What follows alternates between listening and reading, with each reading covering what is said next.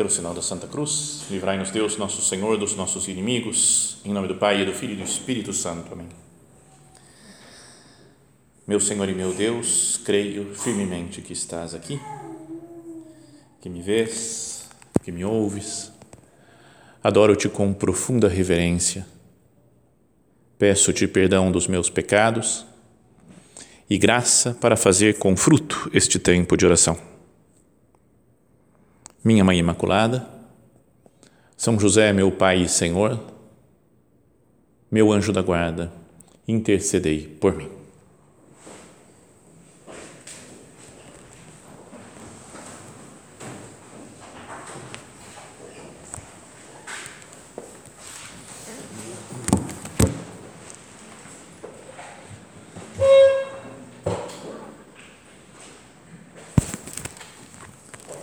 Salmo 143, ele é, na verdade, um salmo de súplica, né, de pedido de ajuda, né, como que um orante, né, alguém pedindo, falando das suas necessidades, dos inimigos que estão combatendo contra ele, e ele suplica, olhando para Deus, reconhecendo a grandeza de Deus, reconhecendo a sua sabedoria, então implora a sua misericórdia e ao mesmo tempo pede para luz para saber como se comportar na vida. Então é um salmo de de súplica né, diante da tribulação, na necessidade, mas queria que nós olhássemos para ele também como algo que pode nos indicar o caminho a seguir, né? ver o que Deus quer de nós, qual a sua vontade, qual a nossa vocação. Começa assim, né? diz que é um salmo de Davi também. Senhor, ouve a minha oração, se atento à minha súplica, tu que és fiel e pela tua justiça responde-me.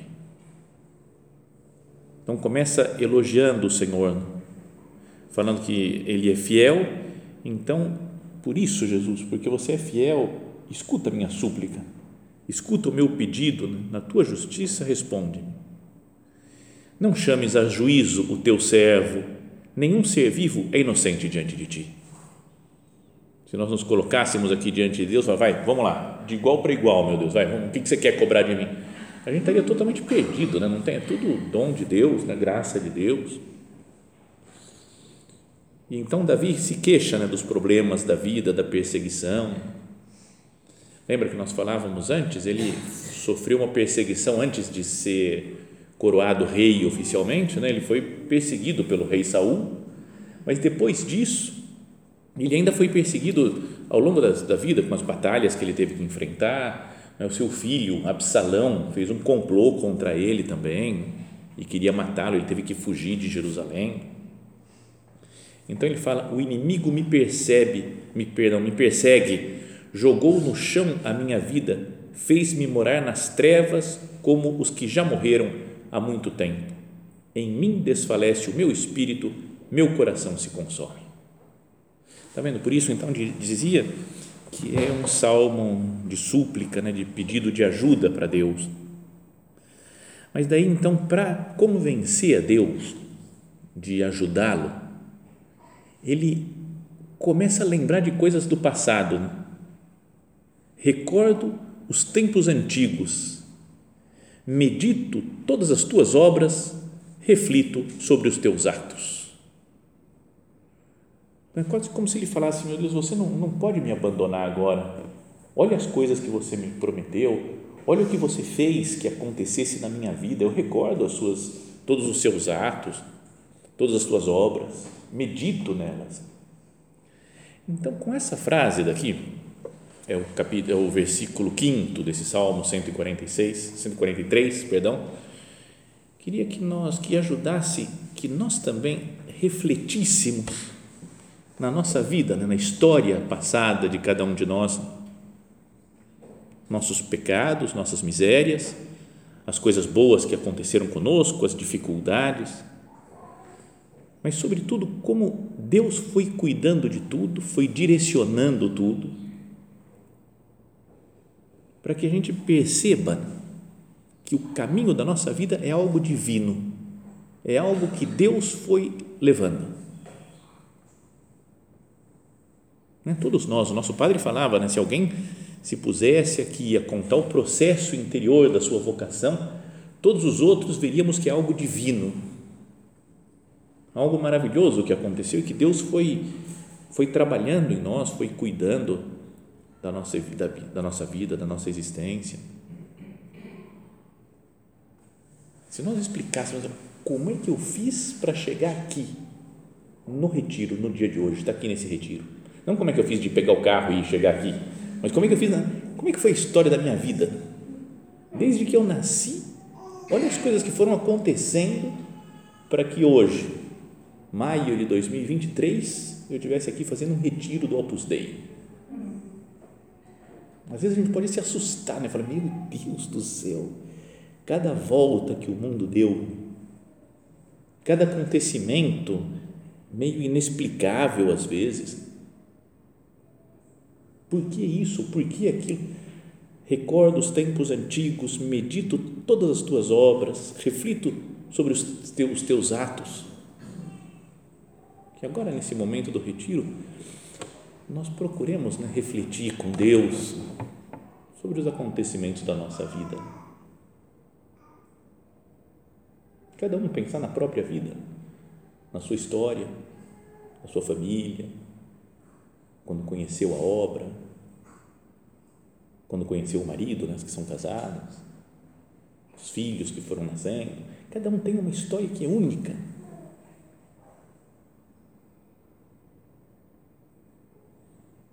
E às vezes algum acontecimento que parece, parecia meio tonto na época, meio sem importância, e que depois a gente viu que mudou o destino da nossa existência. É? Dá até um pouco de medo pensar isso, porque você fala, qualquer coisinha diferente que aconteça hoje pode mudar muito a minha vida no futuro. Perdão por contar essas coisas passadas, assim, coisas repetidas, é tudo. Esse negócio de gravar meditação é o fim das minhas meditações é sério, eu conto uma história e todo mundo já escutou e começa a falar, ah, todo mundo, todo mundo já sabe, né?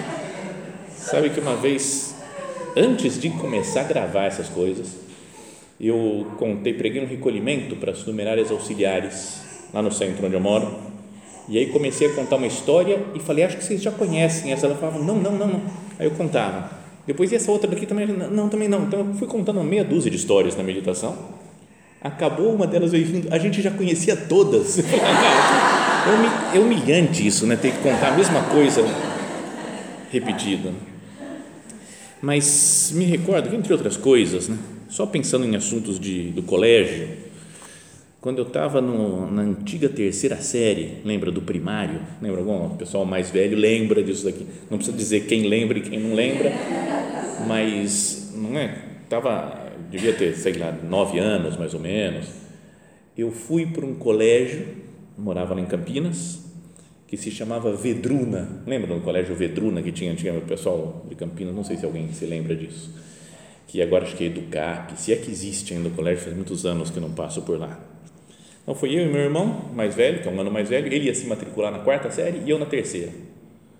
Então falou, então vocês vão aqui preenche esses papéis aqui. Então ficam preenchendo nome, endereço, alguma coisa assim. E minha mãe falando com as freiras, era um colégio de freiras, conversando lá e tal. Aí uma freira veio, olhou para nós e falou: Mas vocês são gêmeos? Não.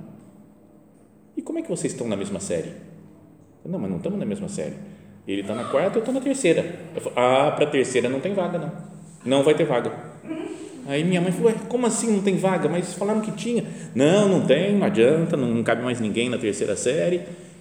E aí minha mãe falou eu tenho que, então não vou matricular nenhum dos dois, né? Colocar uma criança ali numa escola, outra na outra, não tem nada a ver. O que, que eu faço agora que está para começar o ano? Aí fala, ah, vai naquele outro colégio lá, aquele padre, o liceu, vai lá, que deve ter vaga.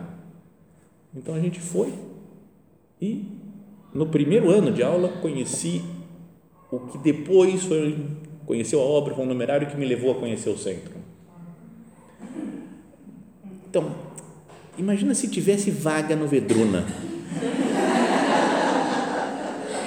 Não é? Você fala, o que, seria da minha vida? Né? Eu estaria aqui, estaria pregando retiro agora aqui hoje? Não sei, Deus tem os seus caminhos, Ele pode, poderia fazer, conhecer a obra de algum outro jeito, mas não é estranho. Eu, eu me lembro do acontecimento pela, pelo vexame lá, né, que a mulher falou: você não tem vaga aqui para você. Então eu fiquei meio invocado com a freira naquela época, pequenininho. Eu, Pô, não tem vaga para mim. Sabe? Mas aquilo foi, acho que fundamental para a minha existência, para a minha vocação agora. Né? E depois, quando eu estava na oitava série, ia para o colegial. Chamava colegial antes, lembra? Ainda tem gente que chama de colegial, beleza. Mas é, aí eu conheci um amigo lá, um outro que falou: é, vamos, tem, temos que sair desse colégio, que não tem nada a ver. Colégio de padre, esse negócio antiquado, padre. Eu falei: é, padre não tem nada a ver mesmo, vamos sair. E aí, mas insisti tanto com meus pais, mas tanto, tanto, tanto, tanto que eu queria mudar de colégio, ir para um outro que era muito mais legal, mais liberal, que eles falaram: tá bom, você vai mudar, fica tranquilo, vai mudar. Então fui com esse mesmo irmão, nós fomos um dia conhecer esse novo colégio e o coordenador lá falou: assiste uma aula, passa o dia aqui hoje, vocês assistem a aula e para ver se vocês querem continuar a estudar aqui. Né? Eu assisti e eu adorei aquele negócio, porque era maravilhoso, era, sabe, bagunça o tempo inteiro. Tinha professores bons, explicavam muito bem, mas era uma confusão. Aí teve uma hora lá que colocaram fogo num, num papel, afastaram as carteiras, porque estava pegando fogo no meio da sala. É isso aqui é colégio, sabe assim, isso é achando o máximo, né? esse negócio. E voltei e falei: minha mãe prometeu para mim que eu vou estudar nesse colégio, está tudo certo, agora é só fazer a matrícula. Mas voltando para casa, meu irmão, que é mais perfeito, é o perfeito, e ele é, ele tem consciência das coisas, tem noção, até hoje é sempre assim. Ele chegou e falou: pai, mãe, é melhor que nós não estudemos lá, porque é muito bagunça o colégio. E eu falei, não, não, não, para, para, para, não vai falar, não vai falar isso aqui, não, não. E colocaram fogo, pegou fogo. Meus pais, não, mas como assim pegou fogo na sala de aula? Não, mãe, mãe, aí meus pais reuniram e falaram, não vão estudar mais lá. Cara, o que eu briguei com a minha mãe, briguei com meu pai, vocês mentiram para mim, sabe aquele negócio? Aí voltei para o colégio e aí, nessa volta, voltei a encontrar aquele amigo meu, que era o numerário, que ia ser numerário depois no futuro, que estava estudando em outro período, fazia três, quatro anos que eu não via ele, encontramos, oh, você aqui, cara. Então, voltando para o liceu, voltei a estudar com ele, um mês depois ele conheceu a obra, me levou para conhecer a obra, e optei. Então, aí de novo a pergunta, né? Se não tivessem colocado fogo naquele papel na aula, hoje eu seria padre? Então, sabe, você fica pensando um moleque doido que colocou fogo num papel. Graças a isso eu sou padre hoje. É muito louco pensar isso, né? Você fala, não, não, não, não pode ser, né? Mas será que Deus não está por trás de todos os acontecimentos, de qualquer coisa? Não é para nos guiar, para levar para um lado, para levar para outro? Quando estava preparando a meditação e lembrando de coisas passadas, me lembrei também de uma Lembra uma propaganda antiga que tinha da, do Corneto, o sorvete lá da Gelato? E era numa ruazinha da Itália e um cara, numa, uma mulher, uma moça numa, numa sacada, né, tomando sorvete, e o outro ele vinha andando por um fio de varal cantando Dá-me um corneto ao som de O Sole Mio. E então eu achava demais aquilo lá, assim, eu falava, Itália é demais. E aí decidi, eu devia ter uns 12, 13 anos, decidi que a minha lua de mel ia ser na Itália. Eu vou passar minha lua de mel em Roma, está decidido, feito, está tudo certo. Depois esqueci desse, dessa, desse propósito. E na cerimônia da ordenação, durante a missa, eu lembrei, e a lua de mel na Itália? Eu falei, cara, eu estou na Itália, mas não é bem lua de mel, é, é mais ordenação. Mas sabe, mas você fala, parece que Deus vai brincando com a gente, né? Quando eu fiz o propósito da lua de mel na Itália, ele deve ter falado, você vai estar na Itália, mas não vai ser bem assim, vai ser de outro. Então, acho que refletir, cada um pensar na própria vida, né? nos acontecimentos antigos. Fala, meu Deus, você conhece toda a minha vida. Você sabe tudo que, que aconteceu, você foi cuidando de tudo. Fala que Davi recorda os tempos antigos, medito todas as tuas obras, reflito sobre todos os teus atos. É bom que nós paremos assim de vez em quando para recordar a nossa história pessoal, a história da nossa família, talvez dos nossos pais, das dificuldades pelas quais nós já passamos, ao longo da nossa existência, como Deus foi cuidando, foi guiando. A ti estendo minhas mãos como a terra seca, anseio por ti. Responde-me logo, Senhor, pois meu espírito me abandona. Não me escondas o teu rosto para que eu não para eu não ser como quem desce ao sepulcro. De novo volta aquele ambiente de súplica, de, de, de quem está sofrendo. Ah, mas eu me lembro, Senhor, de tudo que você já fez por mim. E a ti estendo as minhas mãos, como a terra seca anseio por ti. E depois fala algo que queria que fosse como que o centro né, da nossa meditação, que é de manhã faze-me sentir tua bondade, pois em ti confio, indica-me a estrada que devo seguir, porque a ti elevo a minha alma. Então, eu elevo a minha alma ao Senhor nesse, nessa situação de, de dúvida, de dificuldade, de sofrimento, e falo: Senhor, indica-me a estrada que devo seguir, porque a ti elevo a minha alma. Será que não é isso o que tem de mais importante né, para fazer? Às vezes a gente fica preocupado: o que, que eu tenho que fazer com a minha existência? Que passo que eu tenho que dar?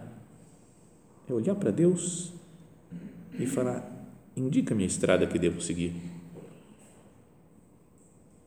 É importante pedir a Deus né, para ver a própria vocação, qual o seu plano para nós. Mas não só a vocação, às vezes a gente acha, pode pensar né, na vocação como algo pontual, não é uma coisa assim concreta. Vou casar ou não vou casar? Ser do Opus Dei ou não ser do Opus Dei? Né, vou, sei lá, tenho mais um filho não vou ter mais um sei, Não algo que acontece de vez em quando, mas como uma coisa contínua. Não é só que a vocação aparece um dia, tum, vocação, acabou, passou, acabou, passou, já não tem mais, esquece, não preciso mais pensar nisso. Não é porque se fosse isso daí, tem um capítulo de chamamento de caminho, ou outros que falam de vocação, falam, nem preciso mais meditar, já descobri, tem que ser casada, vocês podem falar, tem que ser casada com esse cara daqui, super, supernumerário, acabou, jogo fora os livros, já não preciso mais meditar. Ah, tem um livro sobre vocação, não preciso, já sei qual é. Não é assim, né? a vocação é algo contínuo, que Deus vai, hoje passa pela nossa vida e nos pede algo. É uma relação contínua, dinâmica com Deus, né? Senhor, o que você quer de mim hoje? Qual que é o seu chamado para mim? Vocação é um chamado qual que é o seu chamado para mim hoje? Porque tem coisas que mudam na nossa vida. Né, uma vez, quando estava também lá naquela fase de treino de padre na Espanha, conheci uma numerária auxiliar que era muito legal, muito impressionante, né? o ritmo apostólico dela e ela começava a contar, uma senhora já assim, ela começava a contar as coisas que ela tinha conhecido do início da obra, das primeiras, as mais velhas que ela conheceu, que falou isso, como convivi com essa, convivi com aquela outra. E era super, muito apostólica, muito alegre, muito dinâmica. E ela falou: Mas eu não estou morando no centro, eu estou morando com a minha mãe agora, porque ela está doente, sozinha, velhinha e não tem ninguém para cuidar dela, então tem que ser eu.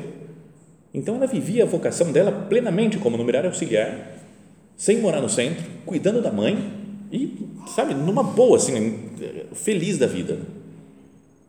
E depois descobri, vendo pelo site, né, pelo site da obra na internet, que ela teve uma doença, algum negócio lá, não sei o que, que é, que, que, tipo de doença que é, não sei se era coisa de diabetes, complicação, uma coisa meio doida, que teve que amputar as duas pernas e um braço, parece. A mãe morreu e ela ficou lá, e ficava na cama. E a entrevista com ela, ela falando uma boa, alegre, contando as coisas, falei, cara, é quase como outra vocação. Na né? primeira, numerário auxiliar, é, depois vai cuidar da mãe, fica vários anos cuidando da mãe, depois fica doente de cama e, e sempre, assim, com uma, um desejo de fazer a vontade de Deus. Fala assim: Deus está pedindo isso para mim agora, tá bom, vai me dar graça para eu viver bem essa situação, aquela outra. Tem épocas da vida que Deus pede coisas mais difíceis, né, de mais sofrimento E tem épocas da vida que ele deixa tranquilo, né? deixa mais em paz. Você fala, nossa, tá, que esquisito, né? Estou em paz, mas não tem, não tem problema. O que Deus está querendo agora é que a gente viva mais tranquilo. Indica-me a estrada que devo seguir, porque a ti elevo a minha alma. E depois, outro parágrafo, outro versículo mais para frente, ensina-me a cumprir tua vontade, porque és o meu Deus. ensina, Senhor, a cumprir a vontade. Me fala qual que é. Não é? Primeiro, mostra-me, indica-me o caminho a seguir. E depois, ensina-me a cumprir a tua vontade, porque és o meu Deus. Teu Espírito bom me guie por uma estrada plana. Vai aplanando o caminho, Senhor, porque eu, se tiver muita subida e descida, se tiver muito buraco na estrada, eu posso me desanimar. Me ajuda, Jesus, a fazer a tua vontade, ensina-me a cumprir a tua vontade, mas que teu Espírito me guie por uma estrada plana. Eu quero cumprir a minha vocação eu quero, Senhor, cumprir o teu chamado, mas me indica qual é, me ensina a cumprir a tua vontade e me ajuda para que tenha uma estrada plana. Como anda né, o meu, meu desejo de fazer a vontade de Deus sempre e em tudo?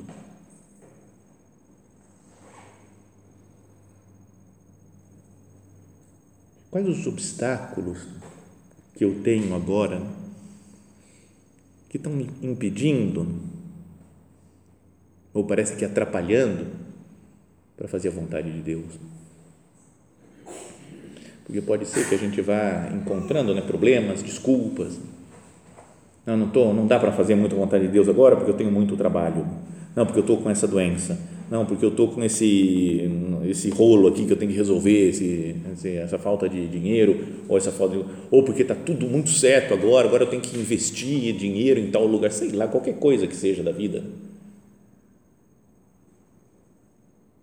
Tem alguma coisa que tem me impedido agora, hoje, de fazer a vontade de Deus? Mas e acho que é importante né, que a gente pense que, que fazer a vontade de Deus para nós é fazer a vontade de Deus para nós. Não sei se eu me explico.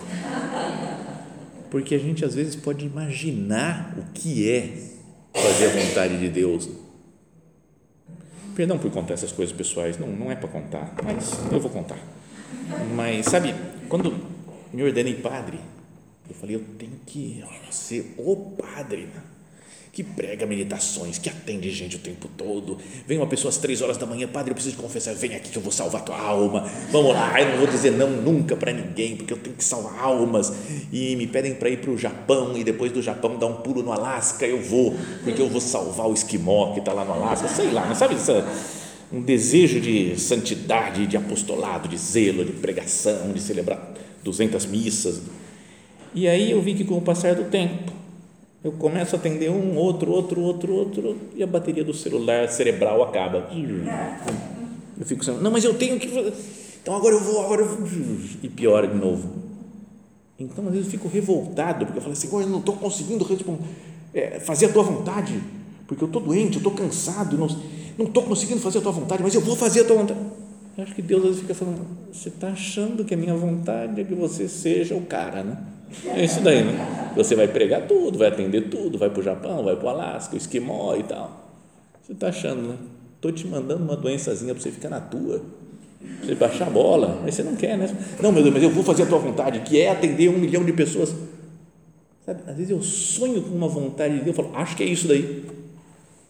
E Deus está falando outra coisa. Indica-me a estrada que devo seguir, meu Deus. Indica-me a estrada mas que eu ouça qual que é o que você está indicando.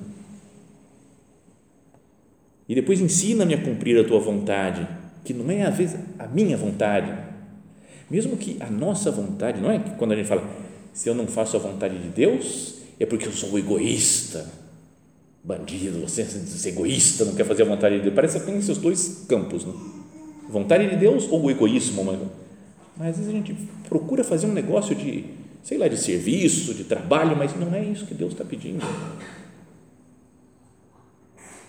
Não é uma mãe de família, por exemplo, que veja as penitências ou os arroubos místicos de Santa Catarina de Sena e fala, eu tenho que ser assim. Mas é bom ser como Catarina de Sena, super santa, né? Santa Catarina ou Santa Hildegarda, sei lá, qualquer santa que vocês quiserem, mas você não tem essa vocação. Eu tenho vocação de mãe de família. Mas ela passava 12 horas de joelho diante do Santíssimo. Não é bom, é bom se você tem a vocação de passar 12 horas de joelhos diante do Santíssimo. Mas, às vezes, para querer fazer coisas boas, a gente pode não escutar a vontade de Deus. Ensina-me a cumprir a tua vontade, porque és o meu Deus. Teu Espírito bom me guie por uma estrada plana. Pelo teu nome, Senhor, conserva-me vivo. Pela tua clemência, livra-me da angústia. Por tua graça, destrói meus inimigos e aniquila todos os meus adversários, pois sou teu servo. Destrói meus inimigos e aniquila todos os meus adversários não é que é sempre gente do mal, né? os inimigos, ah, são os inimigos, os amigos do capeta que estão querendo me afastar de Deus. Às vezes são as nossas inclinações, as nossas coisas boas, até outras pessoas. Não é? Quantos conselhos, às vezes, bons de pessoas boas, de pessoas santas, que nos amam e que podem falar: não, mas você não pode fazer isso. Por que, que você vai à missa sempre? Não precisa. Sabe? Conselhos que não são não é vai de retro Satanás, você, não, é de gente boa, que às vezes dá algum conselho, nós mesmos damos algum conselho para nós mesmos, mas que são contra o plano de Deus. Por tua graça, destrói meus inimigos e aniquila todos os meus adversários. Faz-me perseverar, Senhor, em cumprir a tua vontade, ajudando-me a vencer os inimigos.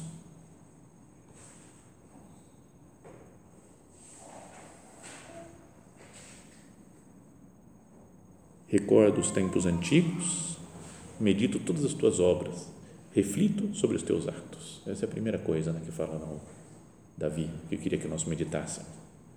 Olho para a minha vida, para o passado, para a história pessoal de cada um de nós.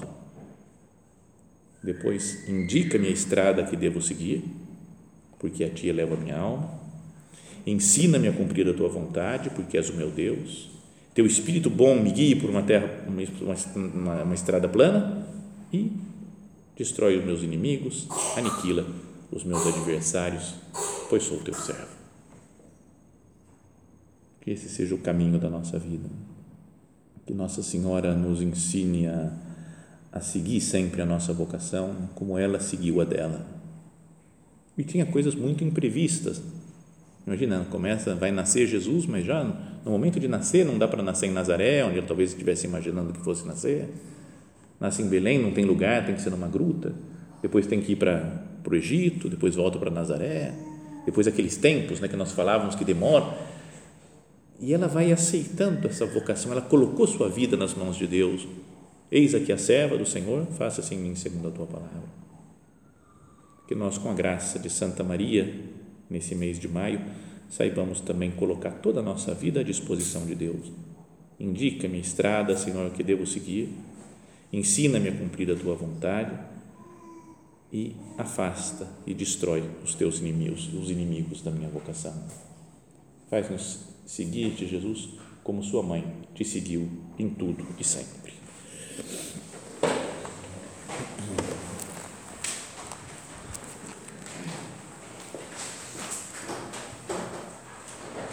Dou-te graças, meu Deus, pelos bons propósitos, afetos e inspirações que me comunicaste nesta meditação, peço-te ajuda para os pôr em prática. Minha Mãe Imaculada, São José, meu Pai e Senhor, meu anjo da guarda, intercedei por mim.